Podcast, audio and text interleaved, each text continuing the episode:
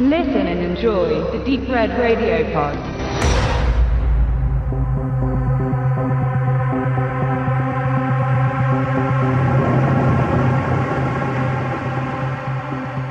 Ja, in liebgewonnener Tradition möchten wir euch hier begrüßen nach der Ausstrahlung des fünften Dresdner Tatorts. Wir, das sind in dem Fall der Benedikt. und meine Wenigkeit und äh, ich glaube, wir haben bisher, wir oder Benedikt, bisher bis auf einen alle besprochen in irgendeiner Form. Ich kann mich an zwei erinnern eigentlich nur. Also meinen, den ich als den ersten habe ich Ja. aus aus purer Wut äh, rezensiert, äh, Spontanschuss und dann haben wir noch mal einen weiteren gemacht, den mit dem YouTuber. Okay, gut, dann haben wir vielleicht zwei ausgelassen, aber ab jetzt werden wir jeden besprechen eiskalt und weil manchmal spielt ja auch jemand von uns mit oder so. In diesem Fall können wir schon mal anteasern, braucht er nicht genau hingucken, ist kein wichtiger Statist zu sehen. Aber wir haben schon mal vorweggenommen den besten Dresdner Tatort der Neuzeit gesehen, der Nachkriegszeit. Nein, also Die nein. Frage ist immer welcher Krieg, aber Genau. Fass mal zusammen, worum ging's? Ein krasser thematischer Wechsel. Ja, das war wirklich jetzt, darauf werde ich dann auch noch kommen, weil diesmal ist es wirklich so, die bisherigen Tatorte waren, natürlich ist immer ein Mord was Dramatisches, aber Dresden hat sich dann immer bemüht wollen, haben, tun, irgendwie amüsant zu sein. Auf eine sehr merkwürdige Art und Weise und dann vor Dingen beim ersten halt doch irgendwie einen krassen Bruch noch reinzubringen. Beim jetzigen, beim aktuellen Tatort, der Déjà-vu sich nennt, fangen wir ganz knallhart an und ziehen knallhart durch. Denn es geht hier um den Mord an einem Kleinkind, also Kleinkind, einem, das ist jetzt übertrieben, ich weiß gar nicht, und ah, neun, zehn Jahre alt, neun oder zehn, nicht neunzehn, und äh, Vergewaltigungsdelikt und wird gefunden in der Elbe in einer Tasche verpackt und man weiß eigentlich von Anfang an, wer der Täter ist. Das ist so ein bisschen Columbo-mäßig. Also ich finde, ohne dass wir jetzt zu viel spoilern wollen, dass es am Anfang denkt, konnte man noch sagen, es geht in zwei Richtungen, aber trotzdem entscheidet sich die Geschichte relativ schnell, dass der Zuschauer zumindest merkt, wer es dann ist. Ist auch gar nicht so schlimm, wenn man das verrät, weil darum geht's nicht. Ne? Nee. Es geht dann im Verlauf natürlich um die Ermittlung. Wie finden wir raus, wer dieses Kind getötet hat? Und noch dazu kommt ein alter Fall, wird noch ins Spiel kommen, ebenfalls ein Kindermord, den der Schäfter, der vom Brambach gespielt wird, behandelt hatte und unaufgeklärt blieb. Und das wird auch nochmal zur emotionalen Spannung führen. Und es geht eigentlich die ganze Zeit nur um emotionale Spannung. Eben nicht nur bei den Leuten, die eben das Kind verloren haben und den möglichen Tätern oder die fälschlicherweise beschuldigt werden, sondern auch unter den Ermittlern spitzt sich das diesmal sehr hart zu, weil das sind ja immer Zwistigkeiten, vor allen Dingen zwischen den beiden Damen und ihrem Chef, aber diesmal geht's von allen Seiten in alle Richtungen. Ja, und es geht eben um das Ermitteln und herausfinden, wer dort das Kind getötet hat. Genau, und das ist zum einen, wie kann man sagen, einmal inhaltlich eine spannendere Geschichte und dann, ohne jetzt den, den vorherigen Inszenatoren zu nahe treten zu wollen, meiner Meinung nach noch eine ganz andere Leistung auf visueller Ebene gewesen. Wir kommen gleich auf denjenigen, der da hinter der Kamera gestanden hat und Regie geführt hatte, aber die Bildsprache war, war eine ganz andere. Das ging schon los, dass da die Anfangssequenz, dass der Junge da über die Wiese rennt und das ist alles mit einer extrem unruhigen, ich will es nicht Wackelkamera nennen, es ist kein Blair Witch Project, aber die ist immer sehr doll in, in Bewegung. Es ist von meiner Meinung nach wenig blendend drüber, das sieht alles, äh, das klingt blöd, sehr, sehr echt aus, hat so einen dokumentarischen Charakter. Mir persönlich gefällt das jetzt nicht, nicht unbedingt, ich mag, wenn was wie, wie, wie Film aussieht, aber ich glaube, in dem Fall wollte man halt, um den Zuschauer noch näher ranzuholen, das extra so wirken lassen. Und die Wirkung verfällt es auf jeden Fall nicht.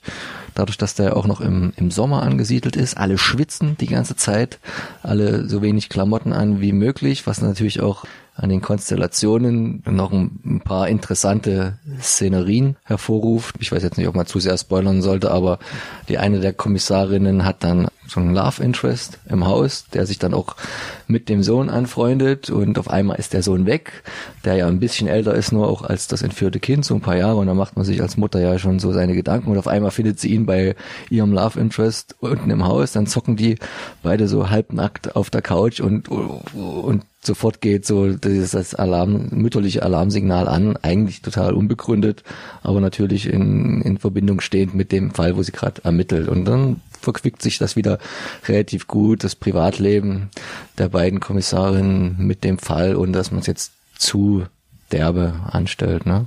Ich wollte nochmal zu der inszenatorischen, vor allem optischen Komponente sagen, dass auch zum Beispiel, du erwähnst den Anfang, ich finde auch das Ende. Das ist quasi, Ex- der äh, Film schließt, wie er begonnen hat. so ja, und ungefähr, vor allen ne? Dingen dort auch das, der, das Finale in einer Wohnung ist wirklich hervorragend ähm, montiert und baut gut Spannung auf und dann eben mit dem tragischen Ende der ganzen Veranstaltung ist eben auch der, Schlussakt sehr gut mit der Kamera eingefangen und auch gut zusammengeschnitten. Und was ich auch gut finde, ist, äh, dass es, es gibt sehr viele Regenszenen, es gibt äh, extrem, also es gibt ein paar Regenszenen, aber sehr extrem, also richtig krasser Sommerregen, wie man das so aus dem Sommer halt kennt. Es platzt runter und das haben die immer sehr gut eingefügt, finde ich. Also es passt äh, wirklich gut rein. Es, es macht eine gute Stimmung, finde ich. Weil es wirklich jetzt gerade im, ich weiß auch nicht, wann sie diesen Film jetzt wirklich gedreht haben. Das müsste letzten Jahres im Sommer, also Im 2- Sommer? 2017 gewesen Auf jeden sein. Fall jetzt für einen Januarfilm, also jetzt ist er im Januar ja ausgestrahlt Ja. worden. Er hat auch diesen Sommer gut konvertiert. Also ich fand das alles sehr, sehr eindrücklich. Und es eben diesmal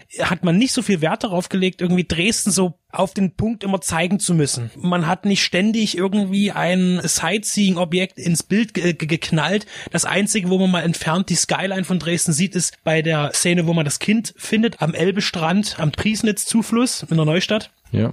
Und ansonsten hat man sich da sehr zurückgehalten. Und das ist das, was ich, was mir wirklich immer so bitter aufgestoßen ist bei den letzten Tatorten aus Dresden, weil in anderen Tatorten hat man das auch eher weniger, dass dann permanent irgendwelche Sehenswürdigkeiten als Werbezweck eingefügt werden.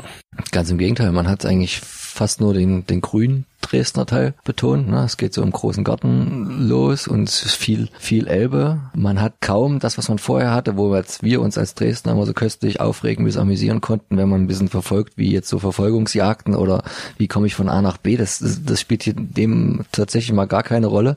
Und äh, dann kann man sich natürlich auch nicht dran stoßen. Das war sehr, sehr angenehm, dass der so ein bisschen in andere Ecken reingeht. Natürlich auch so ein paar Straßen.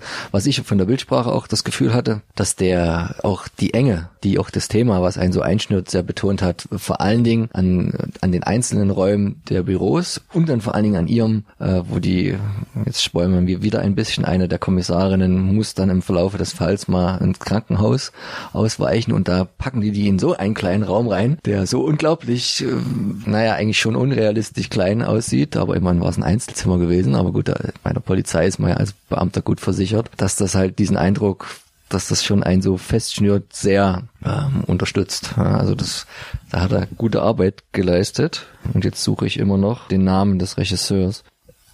Kennst du mal daneben gefragt diese Miniserie online Lammerts Leichen?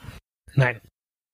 Die ist so dem Gerichtsmediziner gewidmet und sehr nah angelegt an den Tatortreiniger. Also hatte ich so zumindest das Gefühl, wo halt immer in so einer kurzen fünf, sechs, sieben, acht Minuten Folge er so in den näheren Dialog mit einem seiner, ich sag jetzt mal Kunden, die vor ihm liegen, tritt und dann so ein bisschen erörtert, was denjenigen dann zur Kundschaft gemacht hat. Und das ist eigentlich immer recht nett gemacht. Und ich weiß nicht, ob das jetzt ein bisschen diesem Erfolg dieser Mini-Sidekick-Serie geschuldet war, aber ich fand, der Herr Lammert hat auch äh, mehr Screentime bekommen, verglichen mit den letzten Folgen. Irre ich mich da oder war er schon öfter mal in Aktion? Jetzt muss ich dazu sagen, das ist jetzt der Gerichtsmediziner aus der Dresden-Serie oder was? Genau. Und der hat einen Spin-off oder wie? Genau. Ja, das weiß ich, das ist schon wieder bei mir durch. Also genau, deswegen fragte ich. Nein, das ist mir tatsächlich nicht aufgefallen. Er ist ja in jeder Folge aufgetreten, wie die Gerichtsmediziner immer mal auftauchen. Ich glaube, diesmal ist er dreimal in Erscheinung getreten. Einmal am Anfang, dann in der Mitte und dann nochmal am Ende. Aber wenn es seiner Prominenz förderlich ist, in der Tatortfolge noch öfter aufzutauchen, dann sei es ihm gegönnt.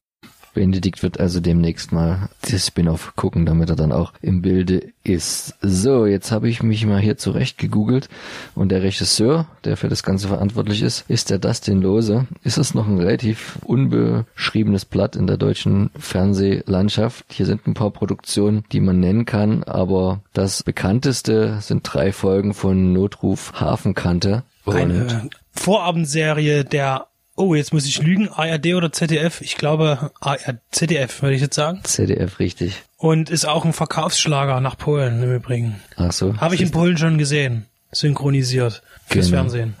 Okay. Also du meinst synchronisiert mit so einem schönen Nein, polnischen es ist Monoton tatsächlich oder richtig synchronisiert. nimmt man also in Polen fürs Fernsehen mittlerweile mehr Geld in die Hand als für Filme oder ist das kommt das auf die Produktion? Da müsste ich Also jetzt nochmal beim polnischen Kulturminister anrufen, weil das kann ich jetzt so aus der Kalten leider nicht sagen. Aber deutsche Serien sind generell sehr beliebt im europäischen Ausland, vor allen Dingen in Osteuropa. Ich habe auch bei unseren lieben Nachbarn, den, den Tschechen, habe ich auch schon so manche deutsche Serie, Vorabendserie in synchronisierter Form mal über den Bildschirm flimmern sehen. Und da gehören Tatorte vielleicht auch mit dazu. Ich weiß es gar nicht. Na, ich könnte mir schon vorstellen, dass was Wetten das unter den Shows war, ist, war der Tatort unter den Krimis. Das deutsches Kulturgut, muss man ja fast schon sagen. Ja. Also auf jeden Fall Dustin Lose ist auf jeden Fall verfolgbar. Wenn jetzt nochmal was im Fernsehen kommen sollte von ihm, wäre es auf jeden Fall interessant. genau. Also gerne darf er Tatorte weiter inszenieren oder andere Spielfilme, gern auch mal Kino, wobei Kino, naja, da muss man immer mal schauen, ob man da reinkommt, Na, er hat ein wegen paar, der schwierigen Finanzierung. er hat ein paar kleinere Sachen vorher gemacht, auch so Filme, Erledigung einer Sache. Sagt mir jetzt gar nicht so viel, aber das Gesicht, was ich hier vorne drauf sehe, ist mit Ludwig Trepte und Nina Petri auch gar nicht so unbedeutend besetzt, der Kurzfilm. Also es war wahrscheinlich so sein erstes ganz großes Ausrufezeichen in der Branche und ich denke, da werden noch einige folgen. Jetzt ist ja nun allgemein auch bekannt, dass es, naja, nicht Streitigkeiten, aber auf jeden Fall wird es Veränderungen geben im Dresdner Tatort. Das ist ja nun schon durch die Gazetten gegangen, auch weil sich der Drehbuchautor, der jetzt sich mit diesem Stoff, war es ja, der diesen Stoff erstellt hatte, wohl unzufrieden war, wobei ich eben eigentlich gedacht hatte, weil er sich erwähnte, äh, für Mü- eine Mischung aus Münster und, und dem Thüringer Tatort zu machen, wo ich schon gesagt habe, was ist das für ein Blödsinn, das sind zwei blöde Tatorte, warum will man dazwischen irgendwas machen? Und jetzt in dem Fall ist es aber wirklich ein äußerst harter Tatort in Dresden geworden mit Déjà-vu, der überhaupt gar keinen Witz zulässt. Interessanterweise, was ich auch noch vergessen hatte, was ich noch anmerken möchte, wir wissen ja von deiner Fachmännlichkeit, dass man eine Stelle ausgelassen hat, das war aber auch in der Presse zu lesen, der sich um Pegida handelte, um dort eine gewisse, um zu thematisieren, dass Dresden eben diese Problematik hat, was aber in, die, in der jetzigen Folge wieder eingebaut wurde, allerdings nicht in Bezug auf Pegida, sondern allgemein auf Vorurteile gegen Flüchtlinge. Das ist immer noch ein Thema, was in Dresden scheinbar in, in den Tatorten immer mit reinkommt, weil es geht ja öfter mal um Flüchtlinge, ist mal thematisiert oder es kommt im Dialog vor, nicht in der Handlung, sondern im Dialog eben mal nebenbei vor. Und das hat man dann eben wieder verwendet, diesmal aber, wie ich finde, ganz angenehm. Naja, weil es hat sich auch ein bisschen gedreht. Also das Konkrete ist ja so der, der, der Vorwurf, dass es ein Flüchtling gewesen sein könnte von der Boulevardpresse. Also da ist jetzt nicht näher betitelt, ob was. Ich wollte gerade, ich wollte gerade, ich wollte äh, Das- Pomo sagen, einfach Ja, ja, als das- Sch- Verschleierung, Der, der, der Martin Brambach als Schnabel in seiner Rolle sagt, ach ja, die Boulevardpresse ist auch schon da und wird da hart angefeindet für auch einen an, alten Fall, den er auch nicht gelöst hat und, und gibt dann als Antwort, ob es denn wirklich ein Flüchtling gewesen sei. Sagt, sagt er, natürlich war es ein Flüchtling und nachdem man getötet hat, hat man gefressen und noch irgendwas und überspitzt das. Also das war, äh, ich weiß nicht, ob man ihm jetzt so ein bisschen den Wandel zugestehen wollte, während er ja noch in der vorherigen Folge so ein bisschen eher dem Wutbürgerlichen zugetan war, hatte man jetzt schon eher das Gefühl, dass er sich da ein bisschen zurückgenommen hatte und auch aufgrund der, der Sachlage, der Seriosität dort ein bisschen Abstand genommen hat. Aber das Thema war natürlich nicht mehr ganz so präsent wie davor und das war auch gut so. Es muss ja auch nicht immer zwingend weil es auch nicht äh, gepasst hat, weil dafür war jetzt die Thematik viel, viel zu wichtig, als dass man das da noch so viel als Sidekick hätte reinbringen müssen. Was mir nicht so gefallen hat, und das habe ich in manchen Szenen gesehen, so die, die, die, die Anleitung mancher Hintergrund-Komparserie-Statisten. Also das wirkte mir manchmal so ein bisschen zu steif und zu künstlich, aber manch einer hat ja das Gefühl, dass das dann wirklich eher dann der Realität entspricht. Ich fand es etwas aufgesetzt, zum Beispiel, wo die, wo die Toben der Meute mit Handys dann am Anfang gleich am Start ist, um dann Fotos zu machen. Und das war ein bisschen billig. Und dann, wo dann die eine Kommissarin sagt, hier, wir brauchen einen Sichtschutz. Und dann gehen nicht allen Ernstes zwei von ihren Kollegen und halten da den Sichtschutz die ganze Zeit hoch. Also das hätte man vielleicht auch bei der Dresdner Wobei, Polizei ein bisschen professioneller lösen können. Ist aber tatsächlich nicht unüblich, habe ich auch schon naja, aber gibt's da nicht zwei, zwei Ständer, ohne dass man da jetzt zwei Menschen, die teuer Auf die Geld Schnelle kosten? wird, stehen auch teilweise mal einfach Leute mit einem Taschentuch in der Okay, Hand. Aber ja. ähm, ja, Ich hatte das es in Amerika gesehen, da gibt's Bauarbeiter, die halten den ganzen Tag das Bauarbeiten-Schild. Das sind dann wahrscheinlich ja, das sind aber, da, da gibt's auch, in den. USA gibt's aber bekanntermaßen noch keine Arbeitslosigkeit. Ach so, ist das so, ja? Okay, das geht jetzt wahrscheinlich ein wenig zu weit. Gibt's, gab's irgendwas, was du auszusetzen hattest? Also ich hatte ja schon gesagt, ich mag diese auf Ultrarealismus getrümmte Bildsprache eigentlich gar nicht so doll, obwohl sie natürlich in dem Fall passend war. Wie fanden wir so die Darsteller? Also es geht ja nur durch die Medien, dass derjenige, der dann letztendlich der Täter ist, da auch für sein Alter eine ziemlich gute Vorstellung abgibt. Ich fand äh, die Darsteller durchweg, also jetzt die, die nicht zum Starring gehörenden Darsteller, die also nur in dieser Folge auftreten als Nebendarsteller, fand ich durchweg befriedigend, muss ich sagen. Also da ist jetzt nichts dabei gewesen, zumal es ja auch diesmal keine, nicht diese, diese Satire-Rollen gab. Ganz, ganz kleine. Der eine Boulevardpressemensch Ja könnte gut, man der sah und, schon wieder aus wie irgend so ein und der, der Hausmeister von der Frau Sieland, der Ja. da auch, das, da haben sie nochmal so zwei ganz kleine Sachsen reingeschoben. Ganz aber das fand ich jetzt auch nicht verkneifen. störend. Die haben sich schon sehr viel Mühe gegeben, es ist auch sehr ernst und es sind ja auch gar nicht so viele Darsteller, die da auftauchen. Ich finde aber auch, dass der Starring, also die Hauptriege, irgendwie besser zusammen sich gefügt hat. Ich fand das alles irgendwie, vielleicht war auch ein bisschen Spitzen rausgenommen worden, eben im, im Streit immer zwischen dem Schnabel und seinen, seinen Ladies und es kommen nur noch ein paar andere Sachen dazu. Ich meine, wir wissen nun, dass eine der beiden ausscheiden wird in nächster Zeit, das ist nun auch kein Geheimnis. Ja, na, das ist die Alvara Höfels, das hat man überall lesen können. Ich glaube, da spoilern wir Was jetzt der niemand. Grund dafür ist, das kann man jetzt gewa- das, das wird im Prinzip schon jetzt in der aktuellen Folge ähm, genannt. Das würde ich noch nicht mal so sogar sagen, ob das nur der Grund ist, aber du kannst Ich denke, natürlich, es wird was damit zu tun du haben. kannst du natürlich daraufhin ganz gut rausschreiben aus dem, aus dem Drehbuch. Also ich war wirklich, muss ich diesmal ehrlich sagen, nachdem ich immer, ich habe nun wieder nichts erwartet. Ich sagte, okay, es wird wieder so ein so ein ganz äh, schlichter, öder äh, Aufguss von irgendwas oder eine Kopie eines anderen Tatorts im Stil her. Und diesmal war ich wirklich überrascht und es ging nun wirklich näher an die ernsten Tatorte ran, wie Wien zum Beispiel oder oder München auch oder teilweise der frühere Berlin. Fand ich eben deshalb sehr gut, weil mich das wirklich mal gepackt hat. Ich habe die anderthalb Stunden durchgeguckt, ohne groß drüber nachzudenken, wie ich das eigentlich gerade finde. Und das ist ja ein Erfolg für den Film. Als letztes wollte ich dich noch fragen, äh, wann du deiner Mutti zum letzten Mal fick dich oder schimmelst bei dir gesagt hast. Das schmeißt nämlich der Sohn der anderen Kommissarin ihr im Streit an den Kopf. Und da muss man schon immer schlucken, weil eigentlich ist er doch ganz gut erzogen worden, wie man bisher in der Serie gesehen hat. Außer Also dass er vielleicht viel allein ist. Aber ist das jetzt so Jugendsprache und normaler Jargon, den sich Eltern mittlerweile anhören müssen? Oder Ich glaube, was, was ich auch noch aus meiner Schulzeit, ich gehe jetzt mal von mir aus, als ich so alt war wie der Knabe in dieser, in dieser, in diesem Film, muss ich sagen, was man heute hört, dass Lehrer permanent beleidigt werden oder sonst was. Wenn ich überlege, was wir für Typen auch in der Klasse hatten, das hätte sich nie jemand getraut, einem Lehrer gegenüber so, so, so, fick dich oder irgendwas zu sagen. Genauso wenig wie ich das, ich kann mich auch nie erinnern, dass ich meine Mutter oder meinen Vater jemals beleidigt habe. Also in verbaler Form, mit Absicht oder im impulsiv irgendwie sowas an den Kopf gehauen habe oder ich hasse dich oder das kann ich überhaupt nicht sagen. Und ich glaube, also müsste ich mal meine liebe Mutter fragen, ob das die haben jemals meistens das vorkam. bessere Gedächtnis, ne? Ja, genau, bei sowas auf jeden Fall, denke ich. Äh, aber ich kann mich nicht daran erinnern. Und deswegen sage ich ja auch, weil du sagst, diese Generation, diese Jugend, ich kenne das auch aus der Schule nicht. Natürlich hat man hinter den Rücken, äh, hier, die sind alle doof und äh, Fotze oder was auch immer. Ja, aber um Himmels Willen hat man das doch nie dem Lehrer gegenüber gesagt. Nicht in meiner Schulzeit.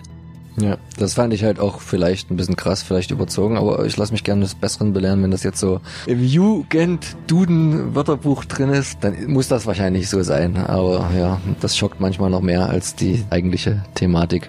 Nee, also es war ein guter Tatort. Wir sind gespannt auf den nächsten, dann halt das letzte Mal mit der aktuellen doppelten Frauenpower. Dann kann man dann noch gespannter sein, wie sie ausscheidet, die Alvara, und wie es danach weitergeht und, und ob.